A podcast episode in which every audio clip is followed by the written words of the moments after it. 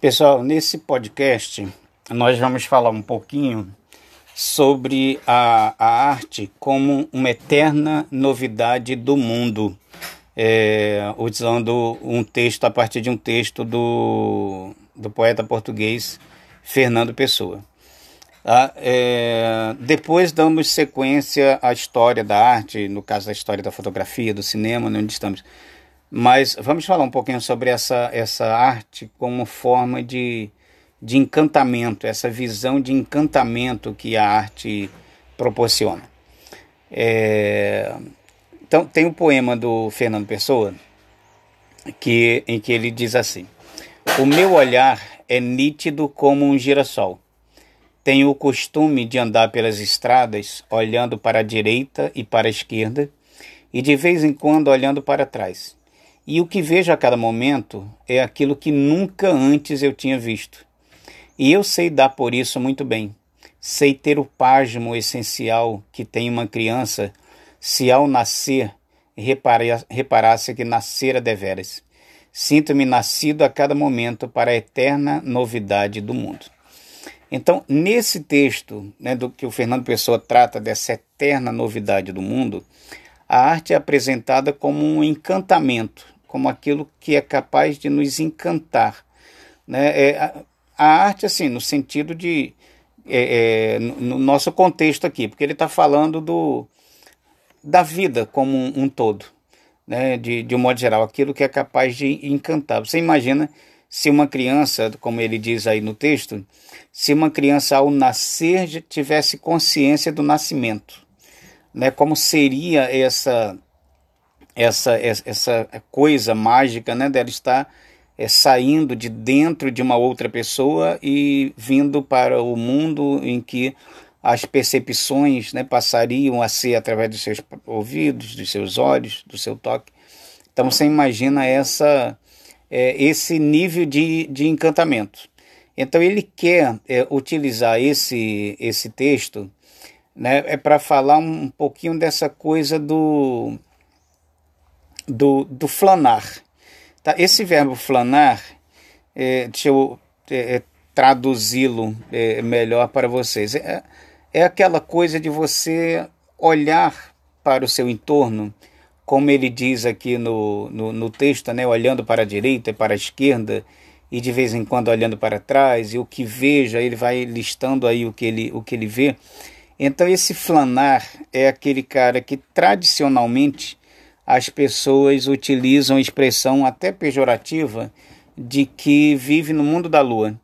Então, o, o flanador é esse sujeito, né, essa sujeita que vive no mundo da lua. Então, é aquele cara assim que anda pela orla observando o mar, é, esquece do, do resto ali do contexto. Ele está tão encantado com o mar que né, se, se ele não que é, um, é, é uma pessoa de alto risco. Ela não pode estar andando no asfalto assim, porque ela pode ser atropelada a qualquer momento, porque ela está tão encantada com o mar que ela está numa outra dimensão. Né? Então ela tem que estar na calçada, ali na areia, né, para evitar menos risco. Essas pessoas flanadoras né, que observam, capazes de observar essas lindezas, essas maravilhas, esses detalhes do, do, do dia a dia, da vida, dos espaços que nós frequentamos, são pessoas de alto risco, porque elas são distraídas. Né? Elas estão tão focadas, tão atentas, né? têm um olhar tão atento para essas belezas que elas representam um, um, um risco para elas próprias, evidentemente. Então é aquela pessoa que vai se distrair né, com um passarinho. E aí ela esquece que ela está ali no espaço público e ela está focada no, no, no passarinho, esquece o, o, resto do mundo ela está focada numa flor que ela viu brotar no meio do paralelepípedo. E aí ela para no meio da rua para observar aquilo e, e, e, com a risco de ser atropelada. Então, né, essa pessoa precisa estar atenta a, a, conciliando né, essa capacidade de flanar com as coisas, de observar as coisas e de, e, de garantir alguma segurança para, para ela própria. Essas pessoas flanadoras, elas, é, por exemplo, elas também são de alto risco quando elas estão dirigindo numa serra. Elas vão dirigir numa serra, estão lá de cima observando os encantos lá embaixo de um rio que vai serpenteando, da floresta, são, é, é uma pessoa de alto risco na direção numa montanha. Enfim, então são pessoas né, que têm esses, esses pasmos, como diz o Fernando Pessoa, diante dessas belezas. Então vamos colocar resumidamente que a arte ela é sempre a busca do novo. A arte é a busca do novo, é a busca de um, alguma novidade, que o Fernando Pessoa vai chamar de eterna novidade do mundo.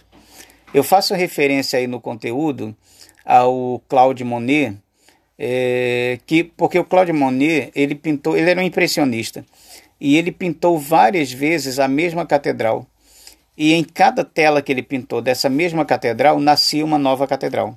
Então, porque você tem, se você pinta, no caso do Claude Monet, aí ele fez a pintura 1 no momento em que o sol estava a uma certa altura e ele retratou essa questão de sombra na igreja. Aí, horas depois, ele voltou a pintar a mesma igreja, né? ou num outro dia ele pintou a mesma igreja, mas num outro momento do sol. Então você já tem uma iluminação diferente. Pegou de frente, pegou de lado, pegou por trás, pegou de cima. Então são ângulos diferentes que vai dar a impressão de se tratar de, uma, de, de inúmeras catedrais, quando na verdade as pinturas todas são sobre aquela mesma catedral representa aquela mesma catedral, porque ele pintou em diferentes ângulos, em diferente momento, e a, a, a cada pintura você tem a impressão de uma nova catedral. Assim podemos dizer que na arte a realidade se revela como se jamais a tivéssemos visto, ouvido, dito, sentido, pensado é, é a experiência de nascer todo dia para essa eterna novidade do mundo. A gente vê aquela ponte caída ali no Rio São João há bastante tempo. Aquela ponte está caída, se não me falha a memória, desde 1940 ou 50. Então, é, é, imagina quantos artistas pintaram aquela ponte. E a cada pintura que se faz daquela ponte é como se fosse um, um, uma, uma nova ponte, né? porque é o olhar do artista. Então o artista pintou a ponte, ele lá na capelinha de São João Batista, olhando para cá. Aí você tem né, uma ponte, um ângulo. O outro pintou de cima da ponte nova. O outro pintou debaixo da ponte nova. O outro pintou ali do, do, do Santo Antônio. Então cada visão né, que, que se vai apresentar é diferente, como se fosse uma nova ponte com um novo colorido né, com novas dimensões. Então, é, é, a ponte está ali, a ponte real está ali. Mas a cada tela que a gente vê sobre a ponte, a gente tem a impressão de estar diante de uma outra ponte, né? porque cada obra vai revelando um ângulo diferente dali. É, e para finalizar esse podcast, o que há de espantoso nas artes é que elas realizam o desvendamento do mundo recriando o mundo numa outra dimensão.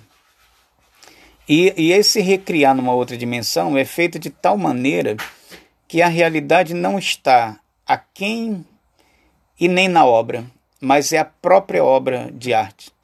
Talvez a melhor comprovação disso seja a música, né? porque você tem ali a, a música feita de sons, e essa música feita de sons ela será destruída se tentarmos ouvir cada um deles ou reproduzi-los como no toque de um copo de cristal ou de metal.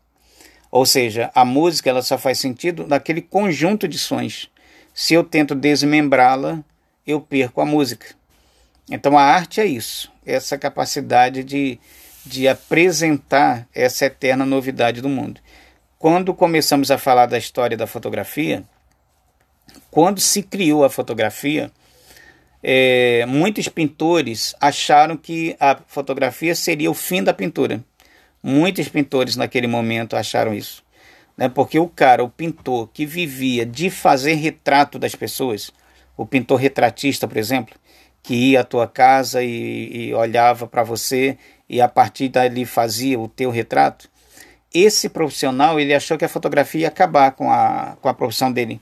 Não faria mais sentido né, para eles não, não faria mais sentido alguém contratar o retratista, porque agora ia ter a fotografia e que você ia, ia bater uma fotografia e a partir dessa fotografia original você podia fazer é, diversas cópias dela.